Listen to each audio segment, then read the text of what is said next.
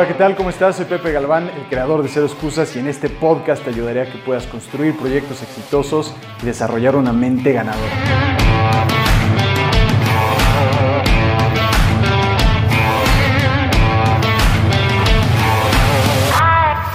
¿Qué tal? ¿Cómo estás? Bienvenido a Cero Excusas, yo soy Pepe Galván y hoy vamos a estar contestando las preguntas que nos hicieron en Instagram relacionadas con los obstáculos que están teniendo en sus proyectos y en su negocio, lo cual es muy interesante. Tenemos varias preguntas. David, que está grabando, va a estar leyendo las preguntas y yo las estaré contestando. Buenísimo. Vas a decir que es una estupidez, pero falta de capital para iniciar.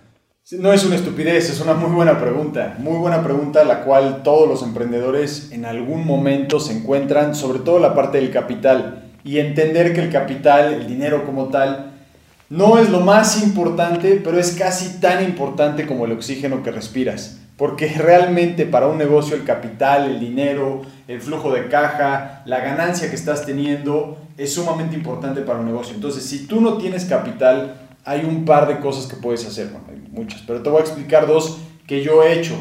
Número uno es entender la diferencia entre un producto y un servicio. Entonces, la mayoría de la gente cuando quiere lanzar un proyecto o un negocio, está pensando en un producto. Digamos que esta taza que tengo aquí es un producto como tal y dices, bueno, es que yo quiero vender tazas porque encontré un mercado específico para vender tazas y de esta forma y que va a tener esta cosa, bla, bla, bla, pero no tengo para comprar mil tazas, entonces no sé cómo lo voy a hacer, no tengo capital.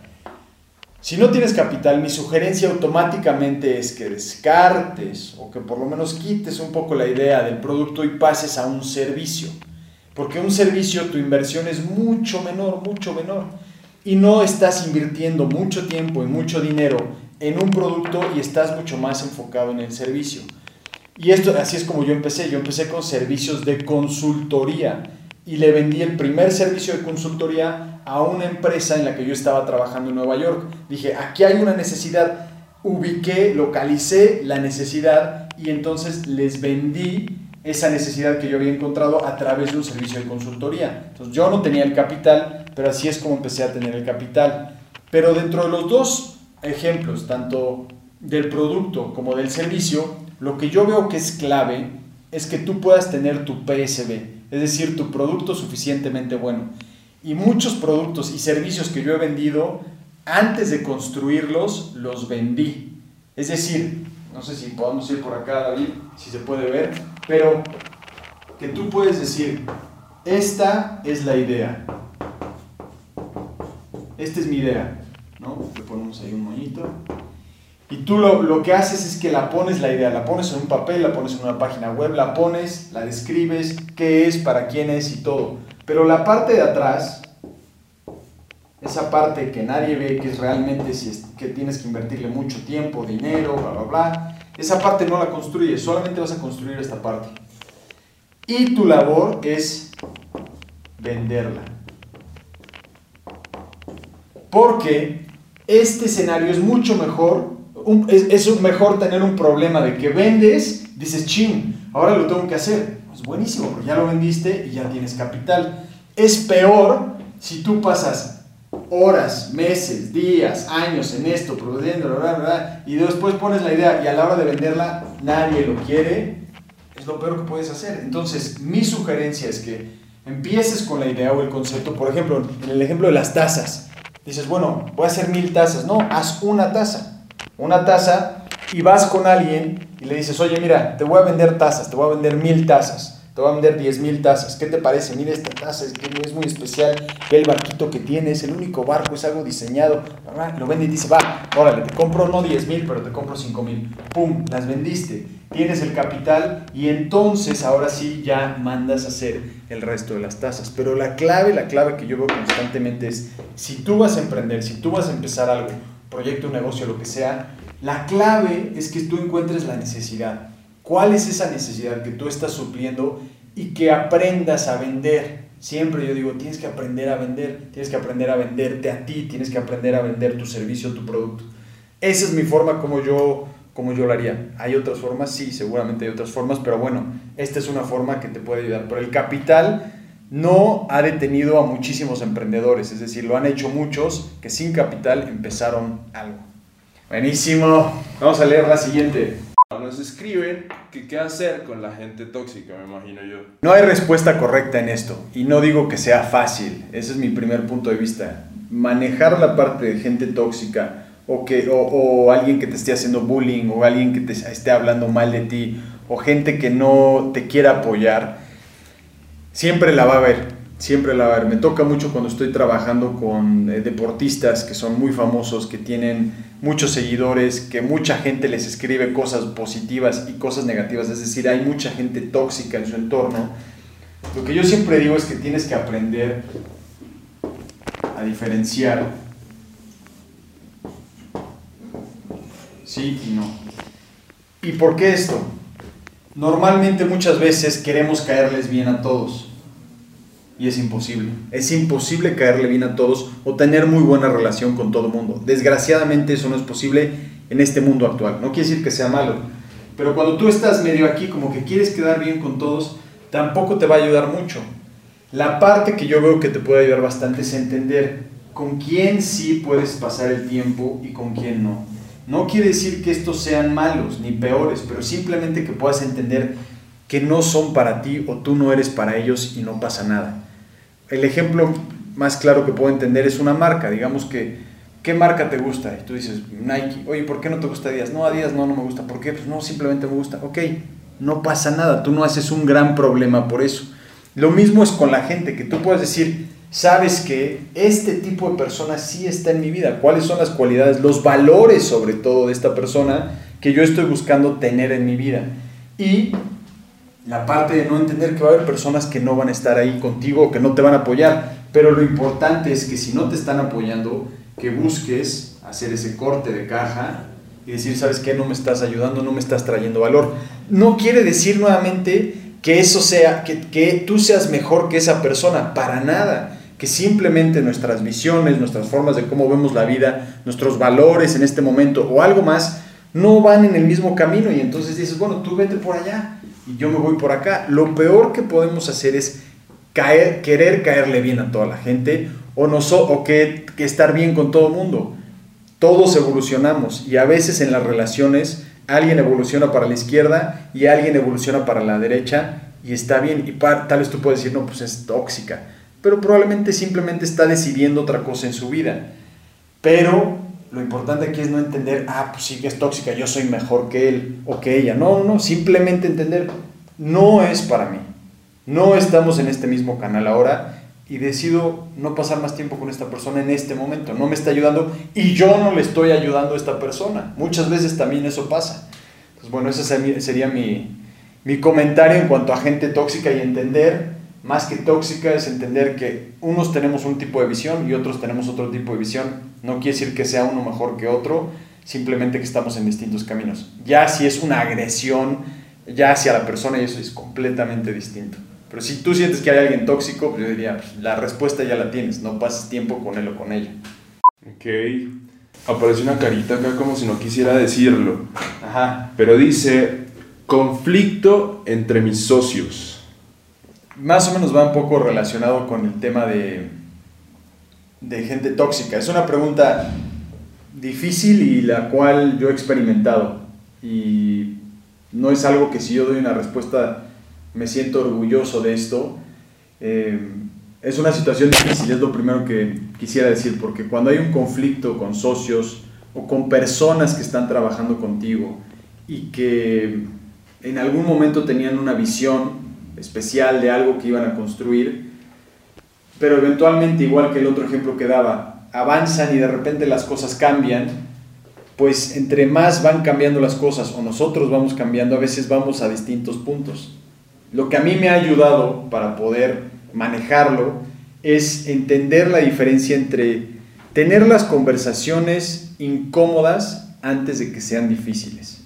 ¿A qué me refiero con esto? Si hay algo que tú ya ves con tu socio o con alguien con quien estás trabajando, puede ser también eh, un empleado o, puede ser hasta tu jefe, quien sea, que tú puedas tener ese, ese valor de tener esa conversación incómoda, es decir, me estoy dando cuenta que esto está pasando.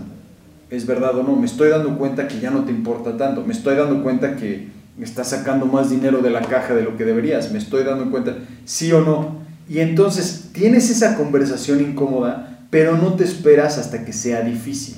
Porque cuando es difícil realmente entonces es partir aguas, es te vas por allá y yo por acá y se vuelve muy complicado.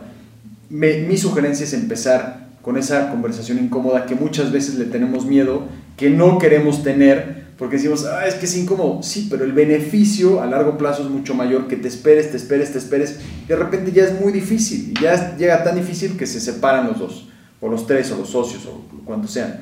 La otra cosa es, por más amigos, por más familia que sean, por más todo, es importante tener un acuerdo. Porque mi visión de la vida y la visión de alguien más puede ser completamente distinta. Y tú pudiste haber entendido algo y tu socio algo más. Entonces, si no lo ponen en papel, es decir, número uno, número dos, número tres, y es esto, y es esto, y estamos claros con esto, y mucho va a tener con el dinero, estamos claros en cómo estamos trabajando, cuál es tu responsabilidad, cuál es mi rol, cuál es tu rol, cuáles son las expectativas. Eso es sumamente importante. Entre más cosas puedas poner, mejor para dejarlo claro. No, no es porque no confíes, pero muchas veces tenemos memoria selectiva o tenemos nuestra perspectiva de algo cambia o vamos evolucionando y vemos, oye, pues es que yo me debería merecer esto. No, no, no, espérate, pues, acuérdate que habíamos hablado en esto. Este es nuestro acuerdo. No te vayas a algo más que no es nuestro acuerdo. ¿Quieres que hablemos de algo más? Ok, con gusto lo hablamos. Pero tenemos que evaluar eso. Pero hasta el momento este es nuestro acuerdo. Considero que eso es lo más fácil, lo hace mucho más limpio y sobre todo lo dejas todo muy claro. Literal, como dicen, cuentas claras, amistades largas. Y estoy completamente de acuerdo y he aprendido a la mala en cuanto a, en cuanto a eso. Ok, la próxima pregunta es acerca del el proceso para aprender a cobrar. El proceso para aprender a cobrar. Buenísima, tienes... Eh, 10 horas para que hablemos de esto, o más, 10 días, 10 años. El proceso para cobrar, la forma como yo lo veo es que cobrar es igual a vender. ¿Y por qué es esto? Porque en mi experiencia mucha gente piensa que vender es cuando alguien te dice que sí. Y no, la venta no es cuando alguien te dice que sí. La venta es cuando alguien te paga. Ahí se termina el proceso de la venta. No cuando te dicen que sí. vivimos en la sociedad, por ejemplo, la sociedad o la cultura hispana, no voy a decir que todo mundo nos van a ofender, pero nos cuesta trabajo decir que no. Entonces muchas veces cuando yo he vendido servicios o productos y me dicen que sí, a veces quiere decir sí, es igual a déjame preguntarle a mi esposa. Sí, déjame seguirlo pensando. Sí, no gracias. Entonces hay muchos sís en la mente de una persona. Entonces es entender esto, que en el proceso de la venta, el sí es realmente, o sea, se termina la venta cuando alguien te paga. ¿Y cómo puedes mejorar esto? Entonces, una es entender hacia quién estás vendiendo. Es importante que conozcas a tus prospectos y a tus clientes y cómo operan, porque te vas a ir dando una idea. Entre más vayas vendiendo, más te vas a ir dando cuenta. Por ejemplo, yo vendo mucho en Estados Unidos también y también algunas veces en Europa. Te voy a dar un ejemplo. En Estados Unidos normalmente la parte de sí y de pagar no es tan complicada porque normalmente hay un acuerdo y está mucho más regulado. En, por ejemplo, en otros países, en países latinoamericanos es un poco distinto. Pero yo una vez hice un acuerdo con una persona que era mexicana, que estaba en Europa, y la paga fue igual, me dijo que sí y no pagaba y no pagaba y no pagaba y no pagaba y no pagaba. Entonces, sí es complicado, pero de todas estas experiencias he entendido que el proceso de venta se termina cuando te pagan. ¿Qué puedes hacer para que te paguen más rápido o para que eh, sí te paguen? hay un par de cosas. Número uno, si tienes un producto o un servicio, digamos que un producto, le dices, bueno, para que esto funcione, para que yo dé una conferencia, para que yo trabaje contigo si estoy haciendo coaching, para que yo vaya y haga este viaje, necesito que me hagas un depósito de tanto. un primer pago. Ese primer pago es clave. Si no me haces esto, no viajo. Si no me haces esto, no hacemos sesión. Si no me haces esto, no te puedo agendar. Ese es súper importante. Y seguramente tal vez estás pensando, no, pero es que Pepe, tú no entiendes, porque es que si, si, si, no, si yo no les doy ese producto, ese servicio, no lo van a querer. ¿Sigue grabando? Sí, buenísimo, es que escucharlo. No lo van a querer. Y yo les digo, bueno, si, si, si ese es tu tipo de persona con la que estás tratando, que a fuerza le tienes que dar algo para que después te pague, probablemente no te va a pagar, probablemente vas a tener muchos problemas para que te pague. Esta es una muy buena forma de probar y decir, ok, tan serio estás, esto es lo que requiero de ti para que yo pueda entonces liberar algún tipo de servicio o producto. Y después puedes tener, ah, bueno, pues un segundo pago, y ese segundo pago es en tal fecha. ¿Ok? Ese segundo pago, no se cumple ese segundo pago, ¿ok? detenemos todo lo que habíamos hecho. Ahora, hay clientes, en mi caso, que de repente pues, ese segundo pago por alguna razón se le complicó, o tercero o cuarto pago, porque ya, ya llevamos mucho tiempo trabajando, están de viaje, están en otras cosas, lo que sea, la tarjeta hubo un problema con el pago, no pasa nada, ok, igual y yo, porque ya tenemos una relación y confío en ellos, ahí ya no soy tan estricto. Pero cuando estás empezando a trabajar con alguien, es muy importante que tengas esto porque se están conociendo y la otra persona también, o sea, la otra persona también se, te está conociendo a ti. Entonces tu labor es que si haces ese primer pago, es que lo que le entregues sea de la mejor calidad. Porque si no es así, entonces el otro va a decir, ¿sabes qué? No vale la pena. Mejor ya no sigo pagando. Entonces es de los dos lados, no solo es del otro lado. La otra cosa que nosotros hacemos para facilitarlo es la parte de pagar con tarjeta y que es pago automatizado y utilizamos a través de eso lo hacemos a través de Stripe eh, online y ahí te hace automatizado los pagos, también se pueden hacer a mes sin interés, eso ayuda bastante. Algo más que puedes hacer es que puedas diferenciarte entre el artista y el cobrador. Entonces, mientras más vayas creciendo, no sé si tienes gente que trabaja contigo o no, pero el mejor ejemplo que yo puedo pensar siempre es con el doctor. Vas con el doctor y el doctor es el bonachón, es el bueno de la película, ¿no? Y te revisa normalmente. ¿Cómo estás? Y ya te revisa, ok, aquí está esto, ¿no? espero que estés mejor pronto. Y tú, gracias doctor, muy amable, es usted muy amable. Y después sales y ¿quién te está esperando? La recepcionista que te va a cobrar. ¿Y tú cuánto es? Son esos. Y así ni te ve ni nada. Y le, le pagas y ya sales y ahí. Entonces, que tengas alguien que haga esa relación del policía malo, de la persona, del cobrador. De, no quiere decir que el cobrador sea el que vaya y golpee a alguien, ¿no? pero que sea alguien que juegue ese papel para que la relación entre tú y tu cliente sea una relación un poco más amable, más limpia. Eso me ha ayudado muchísimo a mí. Yo tengo siempre alguien que me ayuda con esa parte. Y no es porque sea especial ni nada, pero sé cómo eso afecta a las relaciones. Cuando hay un tema de pagos y no han hecho ese segundo pago, yo no me meto, simplemente esa persona le habla y dice, oye, no ha pasado ese segundo pago, ese tercer pago, de momento no vamos a poder seguir trabajando o no ha llegado. Esa parte incómoda y normalmente esa otra parte a veces tiene alguien más, dependiendo si estás en una empresa, trabajando con una empresa o alguien más, tiene un asistente y entre ellos están, están viendo ese tema y entre las dos partes pueden ver el otro tipo de trabajo que están haciendo. Eso te va a ayudar muchísimo.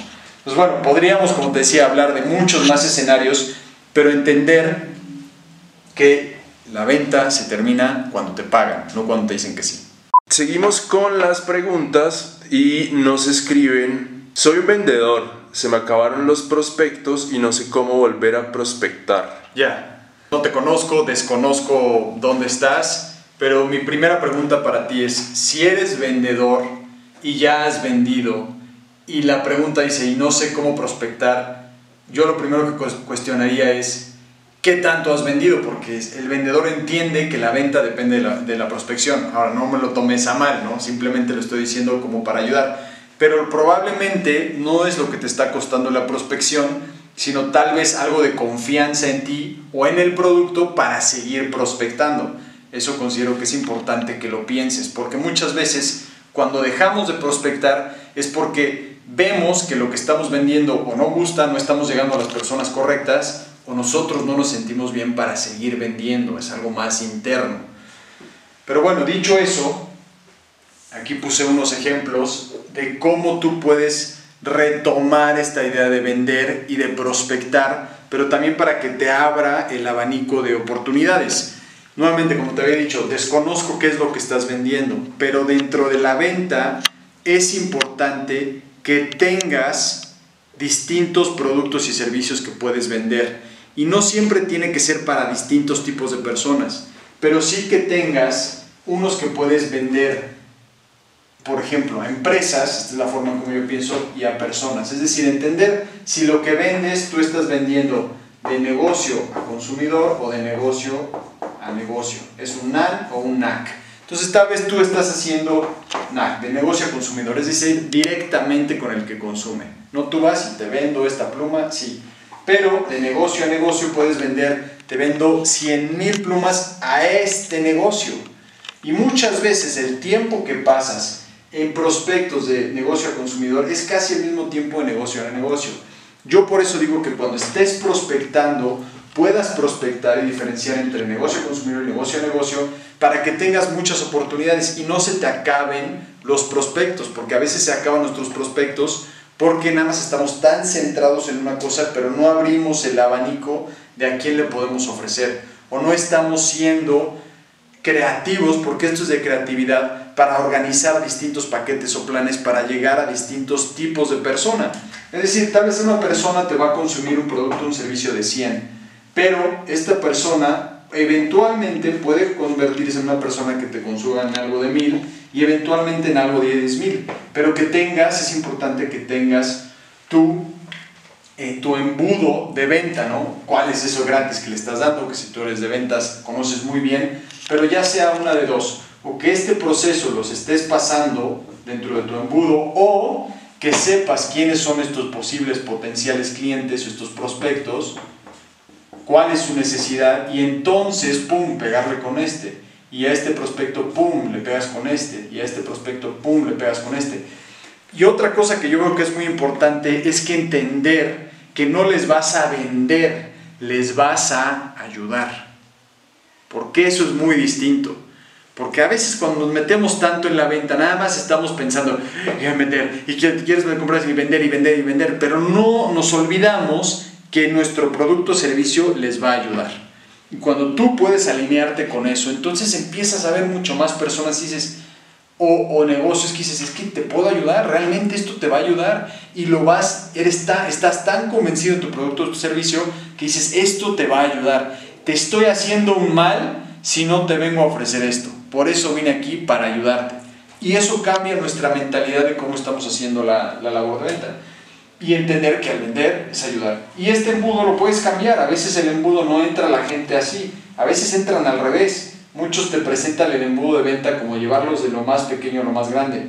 Pero yo he trabajado veces en donde algún producto o servicio pasa del más grande, vendo primero el grande y después empiezo a vender los otros chicos. Por ejemplo, un servicio de coaching que yo vendo o de mentoring que es muy elevado, normalmente estamos cobrando más o menos esta cantidad, pero en dólares, 10 mil dólares más o menos, entre 7 y 10 mil dólares. Entonces alguien dice, no, pues yo no lo puedo pagar, pero este fue el primero que vendimos. Y después decimos, ¿sabes qué? Vamos a encontrar una forma para que otras personas también les podamos ayudar. Entonces hacemos una escala hacia abajo. ¿Sí? Y eso también es importante. Y de esta forma, lo, que es importante también entender es que las personas que están consumiendo esto, a veces tiene que ver no siempre con el nivel de importancia que le dan al problema o a la situación que están teniendo en ese momento y que tú puedas entender eso y que no es un sistema de ah, nos vamos a aprovechar ni mucho menos. Es entender a qué audiencia le estás hablando, cuáles son sus necesidades y qué le puedes ofrecer que esa persona dice estoy dispuesto a pagarte por eso. Eso es sumamente importante. Pero la palabra clave aquí que yo te diría es ayudar. Que tú lo tengas muy presente y entonces empiezas a ver más prospectos porque dices, es que yo te puedo ayudar con esto, es que yo te puedo ayudar con esto. Y estoy convencido de lo que te estoy ofreciendo te va a ayudar. Ok, siguiente pregunta. Nos escribe una querida follower. Y dice, querida follower. dice, ¿cómo enfrentar la difícil situación económica que se está dando en México? Ok, eh, es un tema complejo. No considero que aquí haya una respuesta correcta como tal para todo el mundo.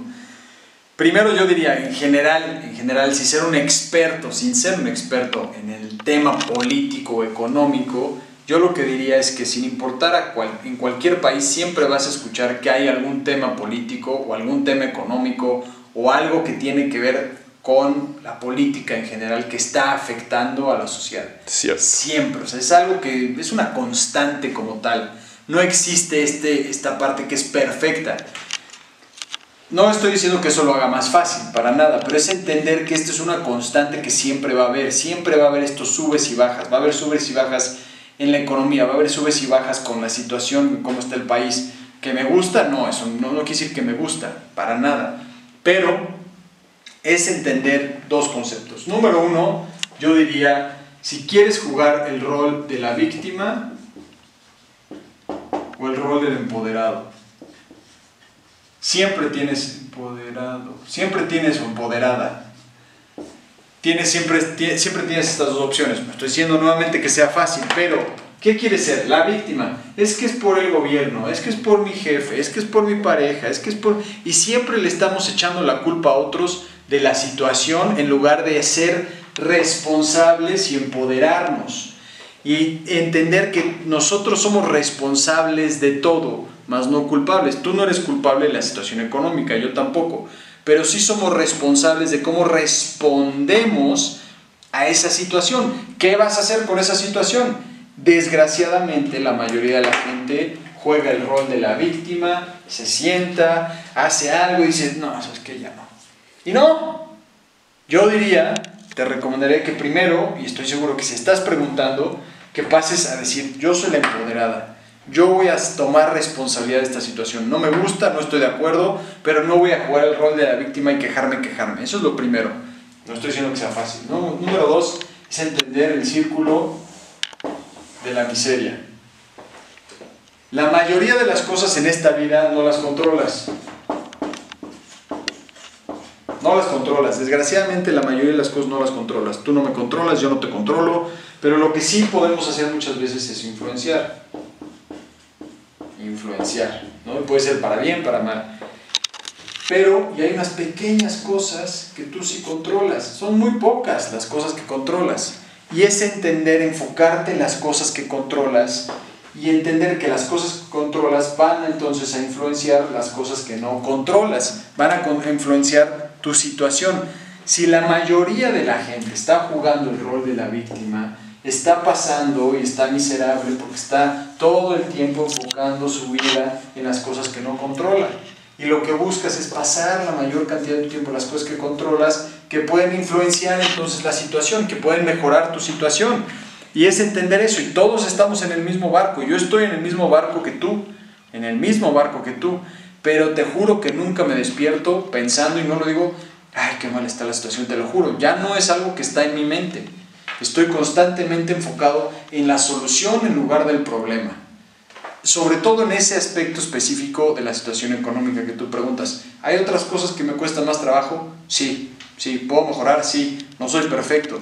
Pero sí noto una tendencia y si lo aprendes, si vas aprendiendo mucho más, si vas leyendo sobre esto, puede ser desde libros, audiolibros, cursos y todo, la gente que entiende cómo funciona el dinero, cómo funciona la economía, cómo funcionan estas cosas, es gente que se empodera, que dice, voy a aprender sobre la situación, voy a aprender cómo mejorar, voy a aprender a cómo vender, voy a aprender a cómo venderme a mí, cómo puedo yo crear cosas, crearle valor a otras personas, crearle valor al mercado y que el mercado decida entonces darme su dinero a cambio del valor que yo le estoy dando.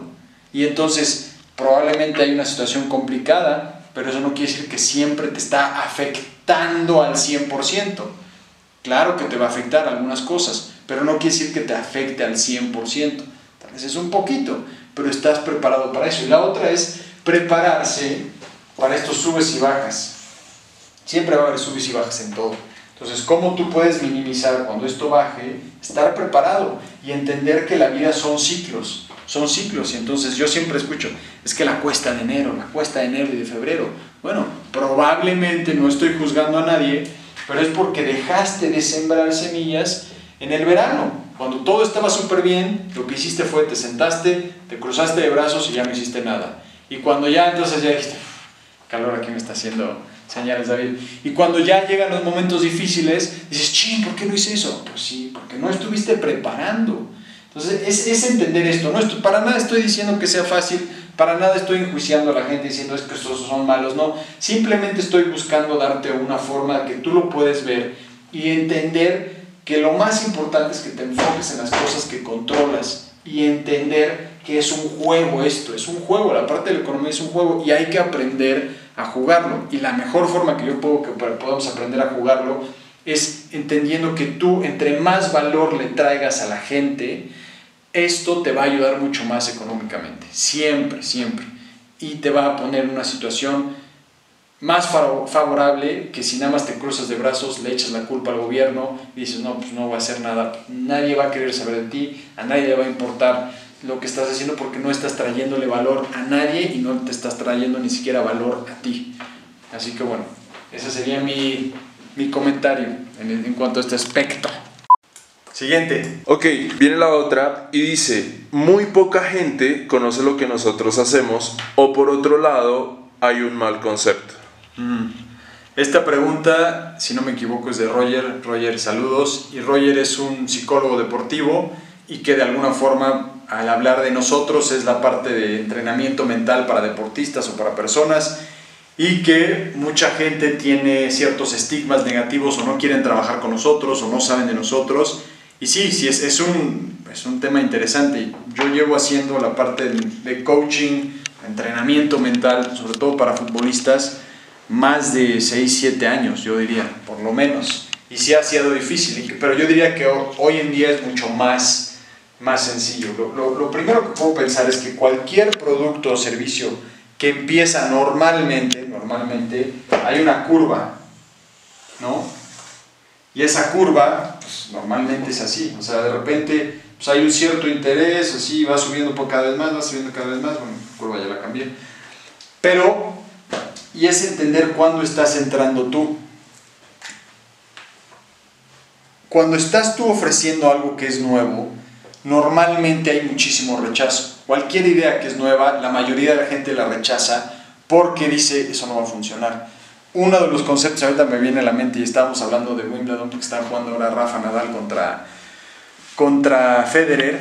Mi mamá es inglesa y estaba viendo Wimbledon en Inglaterra, cuando estaba viendo en Inglaterra, y a ella le tocó verlo en blanco y negro y después cómo pasó a verlo a color. Y ella me cuenta que la primera vez que transmitieron Wimbledon a color, lo vio y dijo, guácala, ¿qué es eso? Esto nunca va a funcionar. Claro que ahora nos reímos muchísimo cada vez que cuenta esa historia. Pero eso es lo que pasa muchas veces con cualquier idea nueva. Entonces, entender que cuando tú estás entrando en algo nuevo o le estás dando un, una dirección distinta para la parte de entrenamiento mental, que mucha gente te dice, no, es que yo no necesito eso, yo no estoy loco, eso es una tontería, lo que sea, que es por eso, porque esta curva de aprendizaje, de entendimiento, pues es aquí, hay muy poca gente, pero eventualmente va subiendo. Pero sí te diría que la parte de coaching, de superación personal, de entrenamiento mental, de desarrollo personal, ya está aquí. Y en otros países está mucho más arriba, es decir, es muy normal. Hoy en día, cuando yo empecé, yo te juro que era caos, era decir, ¿qué, ¿cómo? ¿Qué estás hablando? Eres un psicólogo y eso, o sea, yo no soy psicólogo, pero yo sabía que tenía muchas herramientas, que me había preparado de distintas formas para poder coachear y dirigir la carrera de un futbolista profesional y guiarlo en ese proceso. Y entonces, algo que me ayudó muchísimo y espero que te, te ayude a ti también, es entender la confianza que tú tienes dentro de ti para poder ayudar a alguien más y entender cuáles son los posibles escenarios o necesidades que tiene esa otra persona para poder mejorar. En el caso de un futbolista, yo le decía, nunca te has puesto a pensar por qué un día juegas bien y al otro día juegas mal. Nunca te has puesto a pensar por qué eres un jugador que entrena muy bien y a la hora de los partidos no juegas bien. Nunca te has puesto a pensar. Mismo cuerpo, mismas piernas, mismos brazos, mismo, mismo torso, misma cabeza, todo. Lo que está cambiando es la historia que te estás contando, la información que va a pasar dentro de aquí. Y entonces dicen, no, pues es cierto. A ver, se explica mucho más. Y entender que va a haber algunos que te dicen, no, no, no, y está bien, si no quieren eso no pasa nada. La otra analogía y de dónde viene el nombre de mi empresa Six Pack Mental yo les decía, mira, si tú quieres tener un six-pack en el abdomen, simplemente compensarlo es suficiente, es decir, todos los días si tú piensas, quiero un six-pack, quiero un six-pack, quiero un six-pack, ¿te va a salir uno en el abdomen? No, ¿qué tienes que hacer? ejercicios especiales, tienes que cuidar el ejercicio que haces y sobre todo la alimentación. Si tú quieres un six-pack en la mente, es exactamente lo mismo. Tienes que hacer ejercicios mentales y cuidar lo que alimentas tu mente. Y entonces la gente empieza a entender estas analogías y dice, ah, sí es cierto. Y algunos van a decir, ah, sí es cierto, mucho más. Y otros van a decir, no, pues no es para mí. Y exactamente, entender que tu producto o servicio no es para todos. Esta parte de coaching, de entrenamiento mental o lo que sea, no es para todos. Pero la otra cosa es también, yo diría, hacerlo mucho más sexy. ¿Y a qué me refiero con hacerlo mucho más sexy? A entender que una persona realmente no quiere, tiene esta idea y dice, no, yo no quiero ir con un psicólogo porque no estoy loco. Entonces ya existe ese, estigma. Entonces ir con alguien y trabajar la mente, ¿cómo lo haces mucho más sexy? Y ahí es tu desempeño, tu, cómo es tu personalidad para interactuar con alguien. Si de repente eres así, muy seco y muy cuadrado y así como muy... Nadie va a querer trabajar contigo. Si tú puedes interactuar y decir, mira, soy un ser humano como tú, así igual, mira, toca, toca, carne y hueso, ¿sí? Soy, tengo problemas también, soy un ser humano, tengo miedos, tengo dudas y todo, pero tengo una serie de herramientas que sé que te van a ayudar a ti. Y estas herramientas, si no las utilizas, eventualmente en algún punto de tu camino, algo va a pasar. Y yo quiero ayudarte porque para que este punto, ese momento, ese momento clave, imagínate que estás a punto de tirar un, un penal, el, el, penal en la final del mundial o el final de tu torneo. Has entrenado, has tirado ese penal miles de veces y de repente te paras frente al balón y estás a punto de pegarle y entonces empiezas a escuchar en tu mente, no la hueles, no la hueles, no la hueles.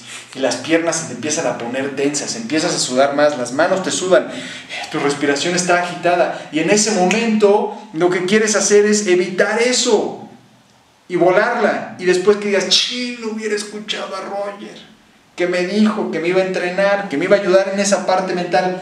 En ese momento es en donde cuenta. Es en entrenar en los momentos que son fáciles para cuando llegue el momento difícil lo puedas hacer. Y de eso se trata entrenar la mente. Y a través de una serie de ejemplos que ya te estoy dando, tú vas entonces predicando de mejor forma y otras personas van entendiendo. Y que entiendas que la parte de las historias son esenciales. Las historias son esenciales para que tú puedas interactuar mejor. Y si estás haciéndolo con deportistas, entender el lenguaje del deportista, hablarle en su idioma, para que él diga, ah, sí, es como yo, pero es un güey que tiene otro tipo de herramientas que me van a ayudar. Y eso a mí me ha ayudado muchísimo y también entender posicionarte, tener testimoniales es sumamente importante, que tengas muchos testimoniales, porque esos testimoniales dan credibilidad, dan confianza y que estés ahí probando y estás haciendo venta, no solamente haces coaching, si eres tú solo, tienes que aprender a vender, a vender, te puedo ayudar, te puedo ayudar, te puedo ayudar, oye, te doy una sesión gratis para que puedas probarla, oye, y además te doy esto, te doy un audio, te doy un podcast, hay muchísimas cosas y entonces la gente te puede empezar a conocer más. Esto que yo estoy haciendo, te estoy ayudando a ti, y sé que tú ya has estado en alguno de nuestros programas también y te lo agradezco mucho, pero lo hago para ayudar, pero también para que otros puedan ver, ah, si yo trabajo con Pepe, así, así me va a ayudar, no nada más me va a dar una, una clasecita así aburrida, ¿no? Esto va a ser interactivo y va a ser de acción, va a ser motivación. así que bueno, espero que eso te ayude. Nada más una cosa, el proceso es lento. Sí, el es que cualquier proyecto toma tiempo, cualquier proyecto toma lento. También entender que cuando tú entras, por ejemplo, que tú estás entrando aquí, si estás en, Latinoamérica, la parte de coaching está tomando, hay más personas, entonces es más conocido. Tú quieres evitar entrar aquí o aquí o más arriba. ¿Por qué? Porque ya la demanda y la oferta ya están los dos al mismo nivel, entonces eso lo complica mucho más. Lo bueno es que cuando entras y está todavía verde, está complicado, ahí es en donde puedes dejar más tu marca. Cuando ya la puerta de entrada es muy fácil a algo, llegaste demasiado tarde. Eso es algo muy importante, sin importar qué producto o servicio sea el que tú estás ofreciendo, cuando la puerta de entrada es muy, muy fácil, ya quiere decir que muchos lo están haciendo. Y hay muchísimos casos, ¿no? Uber cuando empezaba, yo me acuerdo que estaba en Nueva York, y es, no manches, Uber es lo mejor, vivo súper bien, soy mi propio jefe. Hoy en día le preguntas a alguien de Uber y es así de cualquiera ya es Uber, ya no gano lo mismo, nos tratan súper mal. Sí, porque la puerta de entrada ya está fácil para todos. Lo importante es estar cuando es difícil y entender que sí tiene ese futuro. Y lo que tú estás haciendo sí tiene un futuro. Si yo viera que no tuviera ese futuro, yo no estaría haciéndolo y te diría que tú tampoco lo hagas. Y también es importante que tengas distintos paquetes, que aprendas a empaquetar lo que ofreces, a que lo puedas volver tangible y exactamente en qué le vas a ayudar a alguien. Cuando lo puedes hacer, aunque es un servicio, pero lo puedes empaquetar para que la persona lo vea, lo sienta y vea cuál es el resultado, va a ser mucho más fácil que lo puedas vender. Buenísimo. Entonces, rendirse no es una opción tampoco. Pues no, yo diría que la única forma para saber si algo funciona o no es probarlo y entender que si de repente, sí, en este caso yo no veo que sea así, pero que si de repente igual tu idea es muy mala y la forma en cómo tú lo vendes es muy malo, o eres muy malo en lo que haces, pues tal vez es cambiar de camino, ahí sí, pero eso es una evaluación que tú tienes que hacer y normalmente viene con qué tan bueno soy en lo que hago. Si no soy muy o sea, yo por más que diga voy a ser basquetbolista profesional, no lo voy a hacer en este, o sea, no me da ni la estatura, ni la edad, ni nada. Y aunque yo diga, diga, no me voy a rendir, no es una tontería, eso ya es una, me estoy contando algo que no va a ser. También hay que, hay que ser realistas, dónde estamos parados y hacia dónde vamos. Y la otra cosa que puedes hacer es, si estás empezando, bueno, ok, y estoy acá empezando, el nivel 1, ¿cuál es tu nivel 2 para tu producto, servicio o tu experiencia? Tú enfócate en llegar al producto, a la parte número 2 no quieras ya llegar a trabajar con el Real Madrid, en tu caso. Pasa ese número 2. ¿Cuál es ese número 2? Ponte objetivos tangibles y medibles para ese número 2. Y después ya que llegas acá, empiezas a subir al número 3 y así sucesivamente. Muchas veces la gente se da por vencida porque su salto es tan grande que nunca llegan porque es demasiado grande y se dan por vencidas, pero realmente sí avanzaron, pero no se enfocaron en, ok, del 2, ¿cómo llego al 3? Ok, no se escriben Crack, ¿cuál es la mejor plataforma para poner una tienda online? Crack, ¿cuál es la mejor plataforma para poner una tienda online? Va. ¿Qué tal, crack? ¿Cómo estás? Me gusta esa palabra. Crack, fenómeno, maestro. bueno, dependiendo dónde vivas, eh, e, eso depende mucho, dependiendo de dónde vivas. Si estás viviendo, por ejemplo, en Estados Unidos, si estás viviendo en algún país en Europa, o si estás viviendo en Centroamérica, Latinoamérica, la, la, diferencia que yo he encontrado es dos. Lo, primero que tienes que entender es que si tú tienes una tienda online, imagínate que esta es tu tienda, no, y es online. No, cuando tienes una tienda normal, la, la, lo normal es, pum, tienes, alguien llega, te paga y antes te pagaba en efectivo y todo ese dinero iba para ti. Son 10, ok, ah, pues 10 son para mí. ¿No? Después lo que sucedió es que ya puedes pagar con tarjeta, ¿no? Pues pagas con tarjeta y entonces a veces antes, bueno, te cobraban un cierto porcentaje, ¿no? Entonces digamos que cobraban algo y te quedaban 9,80, por ejemplo, ¿no? Todavía, todavía hay ciertos lugares en donde te cobran, es más, ahora, hoy en día, tú puedes tener algo físico y te cobran un cierto porcentaje o te cobran una, una renta, dependiendo, hay distintos. Cuando tú tienes tu tienda online, buscas evitar que te quiten estos porcentajes, quieres quedarte con la mayor cantidad posible, ¿no? Entonces, de los productos o yo, que yo conozco, por ejemplo, Shopify, Shopify es bastante bueno. Si tú tienes Shopify en Estados Unidos, tú pones tu tienda y Shopify lo que hace es que te pide, también en Estados Unidos, si no me equivoco, tienes tu tienda y entonces de tu tienda pasa el pago, pasa a través de Shopify, pero Shopify te pide que tengas alguien más que te, te ponga esto en tu banco. Entonces lo que estás haciendo es que le pagas a Shopify por la tienda, le pagas por la transacción y le pagas al otro para que te lo transfiera. Entonces te están quitando varias cosas. Lo que buscas es evitar esto. Igual en Latinoamérica, sé que en México pasa esto, pero ya hay formas en donde lo puedes hacer mucho más directo. Es decir, solamente hay uno, dos, y entonces ya llega a tu cuenta de banco. La mejor forma que yo he encontrado Shopify es muy buena. Por ejemplo, en, en México sé que tienes Shopify, pagas en Shopify, te ayuda a hacer la tienda. Shopify le pagas una mensualidad. Shopify entonces te lo pasa a alguien más. En México existe Conecta. Entonces Conecta después te va a cobrar algo más y te lo va a pasar a él. Quiere decir que le estás pagando a Shopify y a Conecta. Entonces no quieres hacer eso. Y existe, y hemos estado empezando a utilizar Stripe. Y lo que hace Stripe es que nosotros, nosotros nuestras tiendas las tenemos en ClickFunnels. ¿Sí? Entonces ClickFunnels lo que te permite es, tienes tu tienda y Stripe es, es este, compatible ClickFunnels con Stripe y Stripe ya te lo pasa entonces a tu cuenta de banco. Es decir, le pagas a ClickFunnels para tener eh, todas las landing pages con ClickFunnels, te, puede, te puede, permite tener la tienda a través de Stripe y Stripe ya te lo deposita directo a tu banco. Es decir, ya evitaste a alguien más, ya evitaste a alguien en el proceso, en el camino. ¿Cuál es la mejor? Dependiendo nuevamente con quién vivas. Perdón, no con quién vivas, en dónde vivas. Porque si, si, donde tú estás viviendo, la idea de todo, la clave es que puedas evitar la mayor cantidad de pasos para que te llegue el dinero. Esa, ahí está la clave, por lo menos yo diría que ahí está la clave. Shopify es muy bueno, te deja hacer unas tiendas muy bien. Eh, Stripe es muy bueno, pero todavía no existe en todos los países eh, latinoamericanos. Sé que lo están empezando a meter, nosotros lo podemos meter en México, pero era una, una prueba. Eh, ClickFunnels no tiene su tienda, pero ClickFunnels funciona muy bien. Nosotros hemos podido hacer ClickFunnels con Stripe, hemos hecho ClickFunnels con, con Shopify, con Conecta y después a nosotros. Entonces, esa es la clave de todo, que tú buscas que como antes pues, solamente tengas que pagar un pequeño porcentaje de lo que te están dando para que no le pierdas tanto. Entonces yo diría que evalúes dependiendo de dónde vives y, sobre eso te vayas.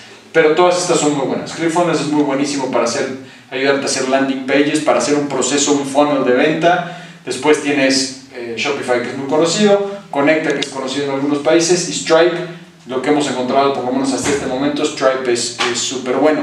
La otra cosa es que también tienes que depender, entender cuáles te permiten, si quieres dar meses sin intereses, Ahí no todos te permiten meses sin intereses, algunos te pagan pagos diferidos, algunos cobran mucho más la comisión cuando es con American Express. Entonces todo eso lo tienes que evaluar para conocer a quién le estás queriendo vender. Con PayPal lo puedes hacer también y PayPal funciona bastante bien, pero a veces no es tan fácil con PayPal, por lo menos es lo que nosotros hemos visto. Así que bueno, espero que eso te ayude. Si no les molesta que digamos eh, su nombre o por lo menos el este, su cuenta de Instagram, déjenos saber, pero sí considero que de ahora en adelante empezaremos a, a decir los nombres. Eso creo que lo ayuda y lo hace más real.